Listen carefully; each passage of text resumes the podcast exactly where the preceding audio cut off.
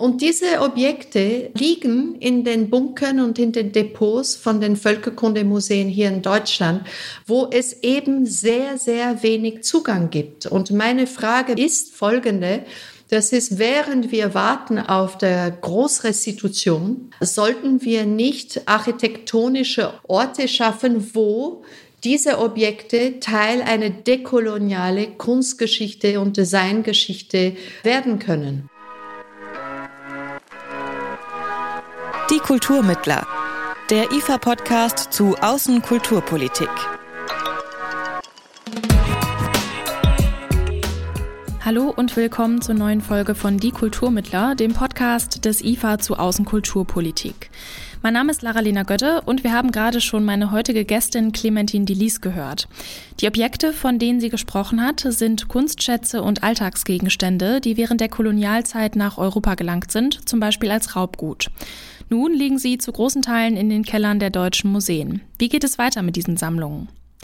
Darum geht es in der heutigen Folge. Clementine Delis ist Kuratorin und beschäftigt sich mit der Frage, wie Museen sich in Zukunft weiterentwickeln können. Zurzeit ist sie assoziiert am KW-Institut für Contemporary Art in Berlin. Von 2010 bis 2015 war sie Direktorin des Weltkulturenmuseums in Frankfurt. Und in ihrer Arbeit bewegt sie sich zwischen Kunst und kritischer Anthropologie. Sie hat mir erklärt, wie diese beiden Disziplinen in ihrer Biografie miteinander verknüpft sind. Also ich komme zuerst aus der Kunst. Ich mhm. habe Kunst studiert, nicht Kunstgeschichte. Und ich bin wegen deutsche Künstler wie Lothar Baumgarten, Michael Bute, amerikanische Künstler wie Joseph Kossuth, Susan Hiller. Ich bin damals als Studierende äh, zur Ethnologie gekommen. Also ich wollte was weitermachen, ich wollte mich informieren, ich bin zur Uni gegangen und damals in den so Anfang der 80er Jahre, spät 70er Jahre, Anfang der 80er Jahre äh, war die Kunstgeschichte nicht wirklich der Ort, wo man sich über die Konzeptkunst und Performancekunst ähm, informieren konnte alle, also sehr, sehr viele Künstler und Künstlerinnen haben Ethnologie studiert. Es gab auch diesen berühmten Verlag, ganz wichtiger Verlag, Qumran Verlag von Hans-Jürgen Heinrichs.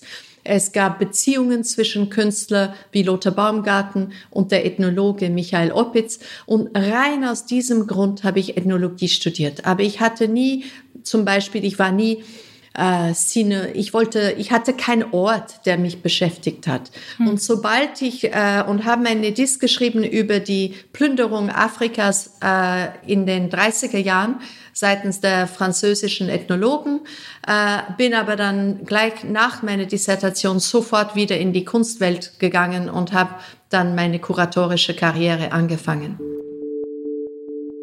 Neben der Forschung und der Förderung der Zivilgesellschaft ist ein wichtiger Schwerpunkt des IFA die Kunstförderung und Vermittlung. Das IFA unterstützt KünstlerInnen weltweit und betreut den deutschen Pavillon bei der Venedig Biennale. Außerdem konzipiert es Tourneeausstellungen und bespielt seine zwei eigenen Galerien in Berlin und Stuttgart. In diesem Jahr zum Beispiel mit künstlerischen Positionen, die danach fragen, wie wir eine Begegnung unter anderem mit indigenen Gemeinschaften entwickeln können, sodass unterschiedliche Stimmen und alternative Erkenntnisformen sichtbar und verhandelbar werden. Das zeigt im Moment auch die Ausstellung Eine natürliche Ordnung der Dinge in der IFA-Galerie Stuttgart. Im Rahmen der Ausstellung sind auch Arbeiten von Lothar Baumgarten zu sehen, den Clementine Delis gerade schon erwähnt hat. Sie hat mir erklärt, was für sie das Besondere an Baumgartens Arbeiten ist, in denen künstlerisches und ethnologisches Verständnis zusammenkommen. Also Lothar Baumgarten war ein Künstler, den ich 1982 entdeckt habe, als ich bei der Documenta seine Arbeit gesehen habe. Und da war er schon, glaube ich, circa drei bis vier Jahre zurück. Er ist nach Venezuela gefahren, äh, einmal, und das war für ihn wirklich ganz, ganz wichtig. Und er hatte aber schon eine Freundschaft mit Michael Oppitz und mit Candida Höfer und mit einer ganzen Gruppe von Kumpeln, die in Köln und Düsseldorf saßen und über diese Frage der, der Grenzüberschreitung gesprochen haben und sich ausgetauscht haben. Und für mich war die Interesse an Lothar Baumgarten wirklich eine, eine Erweiterung der Konzeptkunst damals. Also diese Überlegung zwischen Sprache, Fotografie, Dokumentation, Anordnung, das hat mich fasziniert. Im letzten Jahr hat Clementine Delis ihr Buch The Metabolic Museum veröffentlicht. Darin fragt sie danach, wie die Zukunft ethnografischer Museen aussehen könnte. Über die Zukunft von Museen haben wir hier im Podcast übrigens in Folge 18 auch schon einmal mit Ines de Castro vom Lindenmuseum in Stuttgart gesprochen. In ihrem Buch fordert Clementine Delis, dass parallel zu dem, wie sie sagt, im Schneckentempo ablaufenden Diskurs um die Rückgabe von Objekten noch mehr passieren muss. Sie schlägt zum Beispiel vor, dass Museen mit ihren Sammlungen anders umgehen könnten.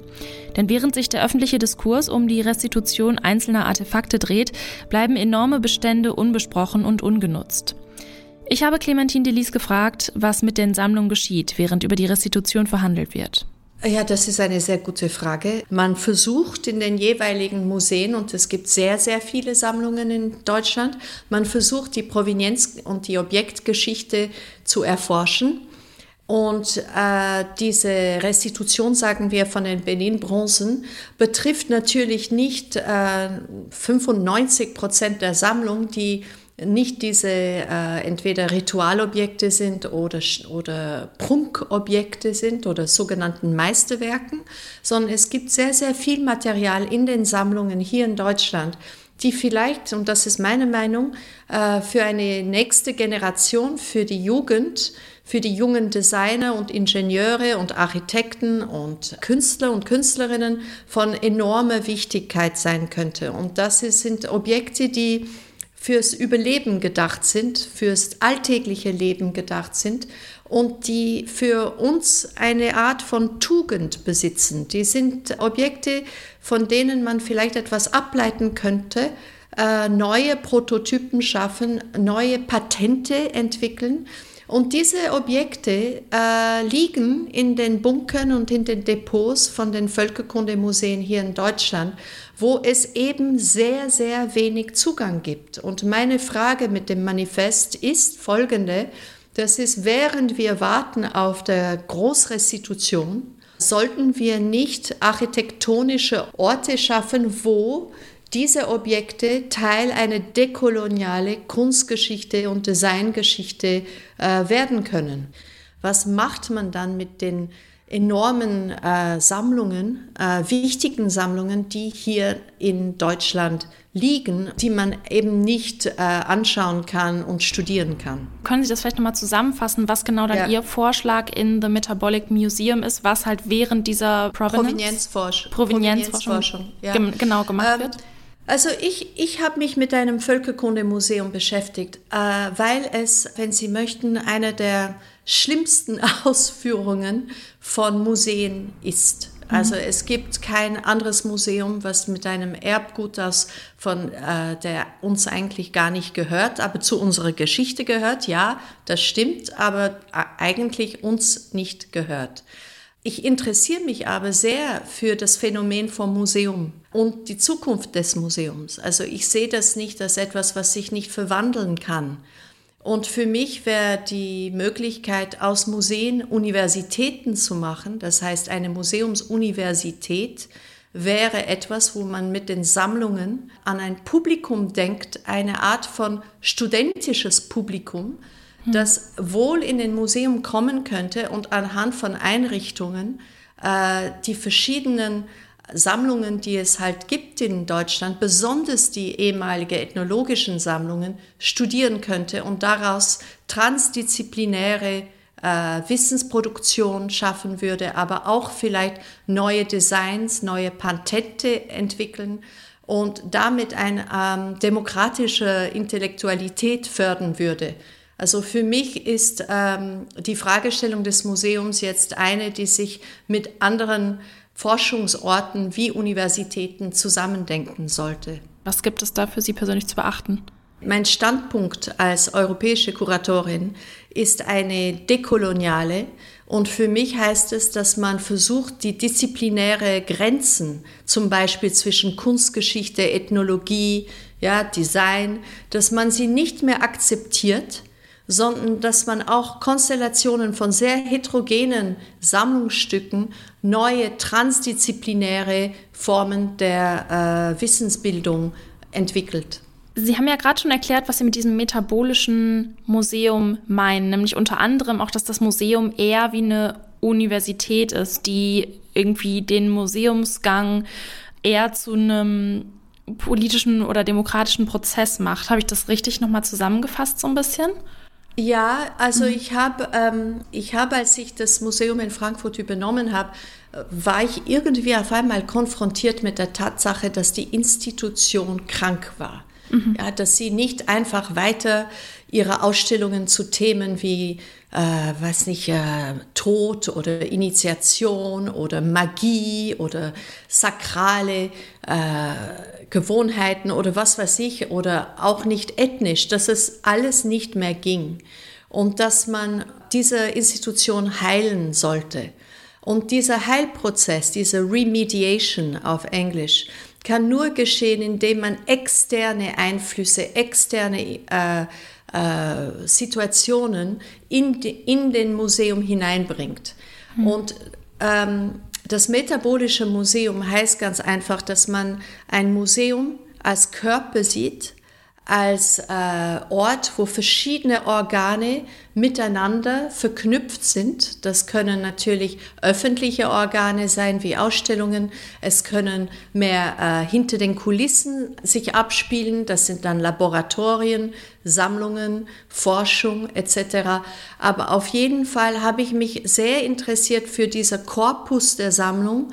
Der Korpus oder der, der, das, der Körper von den Besucher auch, ja, die in das Museum hineinkommen und dann eigentlich keinen Platz finden, wo sie sich wirklich hinsetzen könnten und studieren. Hm. Und daher das Metabolische heißt wirklich, dass es eine äh, Abhängigkeit gibt zwischen allen Bereichen in einem Museum. Und ein Museum ist nicht nur da, um Konsum zu fördern, sondern auch um andere Elemente, die Teil eines gesunden, einer gesunden Institution sind. Was verlangt denn dann eigentlich das Metabolische Museum von seinen Zuschauerinnen und Zuschauern, von, von den Besuchern, die da jeden Tag kommen? Ja, eigentlich nicht, dass sie einfach ähm, uninformiert reingehen und ähm, da konsumieren, was auch immer dann da in dem Museum drin ist, sondern ja, was, was, müß, was muss da die Zivilbevölkerung, ähm, Zuschauerinnen, Zuschauer eigentlich leisten? Also wir, wir haben drei zivische Institutionen. Wir haben Akademien, also sagen wir Kunsthochschulen, Kunstuniversitäten, wir haben dann die, die Universitäten an sich und wir haben Museen. Die haben alle eine Pflicht, Bildung zu äh, schaffen für die nächsten Generationen. Und ich bin der Meinung, dass Universitäten eigentlich geschlossen bleiben für einen Großteil der Bevölkerung. Wenn man nicht die richtigen Prüfungen hat oder wenn man, äh, ja, man kommt einfach nicht mehr nicht rein. Und wir haben eine sehr diasporische Bevölkerung heutzutage. Und nicht alle haben äh, die Abitur gemacht, nicht alle haben habilitiert, äh, aber viele haben unglaubliche Kompetenzen und haben vielleicht in ihren jeweiligen Ländern auch schon unterrichtet und sind schon Professoren. Hm. Also, diese, was man auf Englisch sagt, gated community, äh, ist sehr hermetisch. Ein Museum, für ein, um, ein Muse, um in einem Museum reinzukommen, brauchst du keine, keine Abitur. Ja, ein Museum ist zugänglich. Und diese Museen könnten zu den äh, Bildungsstätten einer neuen Generation werden. Dafür müssen wir wirklich wegkommen von einer Form von Konsumausstellung und mit der Ergonomie sogar, mit dem Körper, mit dem Körper arbeiten und den Zuschauer zu einem Student, Studierenden umformieren. Ja, also dass man, dass jeder, der in einem Museum reinkommt, das Recht hat, länger zu bleiben, sich hinzusetzen, Bücher zu lesen, verschiedene Artefakten anzuschauen und sich äh, ja eben seine oder ihre Meinung zu schaffen und nicht von einem Kanon äh, so, so gefüttert zu werden ohne eigene autonome Referenzen. Hm. Also so ein, ähm, so ein partizipativeres Museum auch und jetzt nicht ähm, wie, wenn man jetzt sagen würde, ähm, Museum als Universität, würde das wahrscheinlich für viele Leute auch abschreckend wirken ne? und würde irgendwie, Sie sagten ja auch schon, ähm, man braucht kein Abitur, um in ein Museum zu gehen, aber es gibt ja dann trotzdem irgendwie Barrieren, die bestimmte Menschen vielleicht irgendwie daran hindern, ins Museum zu gehen. Ne? Ähm, was sind denn so Formen, die vielleicht auch irgendwie da so eine Hemmschwelle herabsetzen könnten oder einfach ein Museum barrierefreier gestalten könnten. Also Sie hatten gerade schon gesagt, so irgendwie sowas Partizipatives, wie irgendwie eine Einladung, sich hinzusetzen und zu lesen oder irgendwie. Genau. Ähm, genau. Also ich habe seit ähm, jetzt vier, fünf Jahren an die Idee einer metabolischen Museumsuniversität mit verschiedenen Studierenden in Deutschland gearbeitet. Also die haben auch äh, zum Beispiel vor zwei Jahren in Ljubljana für die Biennale dort äh, Stühle entworfen. Hm. Die haben diese ganz normalen äh, Regiestühle gekauft auf dem Internet und haben zusätzliche äh, Elemente an diesen Tischen gebaut. Zum Beispiel äh, eine bewegliche äh, ein kleiner beweglicher Tisch, an dem man sein Computer oder sein Telefon stellen kann. Äh, eine Stange, auf dem ein kleiner Mini-Beamer steht verschiedene Lampen und äh, Steckdosen. So haben wir sie auch eingesetzt. Es gab dann 25 solche Stühle und mit dem Stuhl konnte man sich zwischen zwei oder drei gehängte Bilder, also Bilder, die an der Wand hängen, sein eigenes Referenzialität projizieren. Hm. Das ist ganz spannend. Stellen Sie sich vor, Sie gehen ins Museum und alles ist recht normativ gehängt, ja, mit der goldenen Höhe von 1,50 Meter äh, und viel, relativ viel Platz zwischen Bilder. Wenn man einen solchen Studiumstuhl hat, wenn man das so nennen kann, äh, dann kann man von mir aus sein Facebook oder Instagram zwischen den Bildern äh, projizieren und nur diese Aktion führt dazu, dass das Publikum seine eigene Referenzialität auch schaffen kann.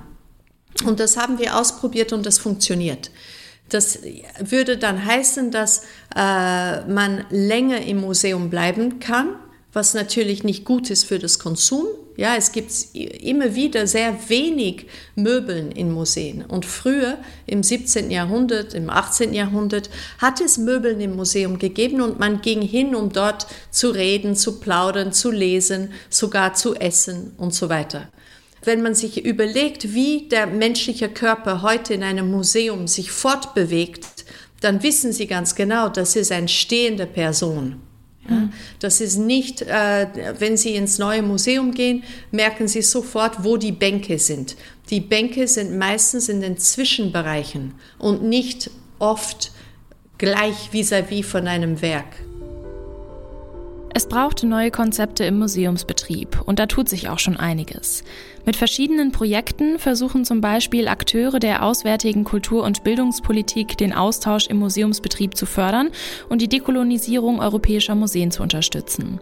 Vor wenigen Wochen erst hat das Auswärtige Amt in Zusammenarbeit mit wissenschaftlichen, kulturellen und zivilgesellschaftlichen Trägern ein neues Austausch- und Bildungsprogramm gegründet, das die Kooperation zwischen Nachwuchskräften in afrikanischen und deutschen Museen verstärken soll. The Museums Lab. Clementine Delis sieht trotzdem noch großen Innovationsbedarf im Kulturbetrieb. Also wissen Sie, ich glaube, man muss ein bisschen Forscher werden. Äh, Museen sind nicht, Museen sind Institutionen, die wir, wir eigentlich bestimmen. Es gibt keine Bestimmung eines Museums, der nicht von Menschen geleitet, geführt, ummodelliert werden kann. Und was, was ich traurig finde, ist die Tatsache, dass jetzt eine Art von generelle Museumskultur vorhanden ist. Das ist Fast egal, wo du hingehst in der Welt heutzutage, findest du ähnliche Ausstellungen mhm. und ähnliche Attitüden. Zum Beispiel, dass man dieser Kolonialmuster äh, von einem Museum, weil das ist ein Kolonialmuster, ist unglaublich universal geworden, dass man da reingeht, man hat dann Konsum äh, sofort, also Kaffee, äh, verschiedene Geschäfte mit den gleichen Zeug, äh, so Art von Global Craft Shop. Hm. Äh, man hat dann eine permanente Ausstellung und dann hat man, hat man temporäre Ausstellungen. Man geht durch, man hat seine fünf oder zehn oder zwanzig oder mehr Euro bezahlt und dann fühlt man sich äh, eben ja gebildet. Und das ist für mich sehr langweilig. Und ich glaube, wenn man ein Museum verändern möchte, dann muss man, die erste Priorität ist, an den Raum zu denken. Ja, das ist nicht in Stein gemeißelt, dass man die gleiche Art von, von Architektonie weiterführen sollte. Ähm, diese Mittlerorganisationen, die rufen ja museumsbezogene Tagungen und Projekte ins Leben. Also zum Beispiel Museum at Goethe. Ja. Können da Ihrer Meinung nach ähm, kritische Einsichten daraus gewonnen werden bezüglich der Dekolonisierung deutscher Museen? Auf jeden Fall. Wobei ich äh, glaube, dass es ganz wichtig ist, dass wir nicht nur zwischen einerseits äh, Akademiker und Akademikerinnen und andererseits Aktivistinnen einen Dialog bauen, sondern wir brauchen auch viel mehr Input von der Bevölkerung, die eigentlich verantwortlich sein wird äh, für die Beherbergung der restituierte Kulturerbe. Ich habe äh, letztes Jahr mit dem African Artists Foundation in Lagos ein Projekt gestartet, das heißt Rapid Response Restitution. Und wir haben äh, mit der Unterstützung der National äh, Council for Monuments, Museums and Monuments, konnte ich zehn von den 66 äh, staatlichen Museen Nigerias besuchen, auch ins Depot gehen. Und nach dieser Forschung äh, wurde uns klar, Azunuak Bogu und ich, der, eben der Leiter von African Artists Foundation, dass wir eigentlich viel mehr Grassroots arbeiten sollten. Und wir haben ein Projekt ins Leben gerufen, das heißt Home Museum. Über Social Media haben wir einen Brief rausgeschickt, wo jeder, Amateur oder professionell, das war uns äh, ganz egal, sechs bis zwölf Fotos von äh, ihre oder seine Objekte der Tugend oder Objects of Virtue äh, nach Lagos schicken sollte, also übers Internet. Und daraus haben wir ein digitales Museum kreiert, das von einer jungen Gruppe von Kunststudierenden an der HFBK, die eben aus verschiedenen Ländern der Welt stammen, äh, die haben diese Birds of Knowledge, wie sie heißen, haben dann den äh, Plan, die Architektur für diese Online-Museum gebaut. Und tatsächlich haben 240 Personen bis zu zwölf Bilder reingeschickt. Und da sieht man eigentlich, wo das Museum wirklich anfängt. Zu Hause. Und was wir aus diesem Prozedere äh, gehofft haben, ist, dass es mehr Diskussion innerhalb Nigerias zum Beispiel zu dieser Frage der Restitution gibt. Es ist ganz, ganz wichtig, dass dieser äh, Dialog zwischen Experten und Aktivisten von mehr Studierenden, mehr künstlerische äh, Praktizierenden, mehr Cultural Workers mitbestimmt wird. Und zwar nicht nur in Deutschland. Das kann man nicht genug betonen, dass im Moment eine parapolitische Akademiker äh, einerseits und dann die Leute, die das halt gegen dem Humboldt-Forum oder schneller äh, eine dekoloniale Politik sehen möchten, dass diese beiden Gruppen, das genügt einfach, einfach nicht. Ja, wir bräuchten viel mehr Input. Äh, ich finde auch, dass man eine dekoloniale Kunstgeschichte gar nicht unterrichten kann, ohne Zugang zu diesen Sammlungen zum Beispiel. Und ich finde es auch höchst problematisch, wenn es immer die Meisterwerke sind, die ikonische Objekte, die besprochen werden. Und das große Publikum weiß eigentlich gar nicht von den enorme Dubletten und äh, die Serialität der Sammlungstätigkeit deutscher Museumsethnologen äh, eigentlich, die kriegen keinen Einblick in den Millionen von Objekten, die hier in den Keller liegen, sozusagen. Museen können sich strukturell verändern und offener für ein breites Publikum werden. Außerdem ist der kuratorische Teil der Arbeit entscheidend, um Themen zu setzen. Und immer wieder kommt die Frage auf, welches Recht europäische Museen überhaupt an ihren Sammlungen haben. Diese Debatte um die Rückgabe von Kunstschätzen ist nichts Neues. Sie wird bereits seit den 60er Jahren geführt.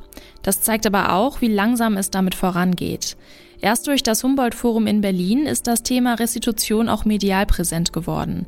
Unter anderem am Beispiel der viel besprochenen Benin-Bronzen aus Nigeria. Die Artefakte wurden Ende des 19. Jahrhunderts von britischen Kolonialtruppen aus dem Königspalast in Benin geraubt und verkauft, zum Beispiel nach Deutschland. Hier sollten sie jetzt wieder ausgestellt werden. Stattdessen gab es eine öffentliche Debatte. Das Ergebnis? Ab 2022 soll es mit den Rückgaben nach Nigeria losgehen. Außenminister Heiko Maas nennt das einen Wendepunkt im Umgang mit der Kolonialgeschichte. Ich habe Clementine Delis gefragt, ob sie dazu stimmt. Auf jeden Fall. Ähm, das ist ein kulturpolitisches Ereignis. Also wahrscheinlich dauert die Restitution sehr lange. Aber es ist ähm, ein ganz wichtiger Schritt nach vorne. Warum dauert so eine Restitution so lange? Ist das so ein großer formeller Prozess oder warum ist das so langwierig? Ja, das ist vor allem ein administratives und juristisches Prozess. Äh, die ähm, äh, Besitzhaftigkeit, wenn man das sagen kann, Ownership äh, auf Englisch, ist etwas, was mit dem Staat und mit den juristischen Regeln von Kulturgut verbunden ist. Und das ist nicht so einfach. Wenn man denkt, wie viel es hier gibt in Deutschland, von der Kulturerbe des Kontinents Afrikas, und zwar in verschiedenen Formen, kann man sich vorstellen, dass diese Frage der Restitution sehr, sehr lange dauern wird.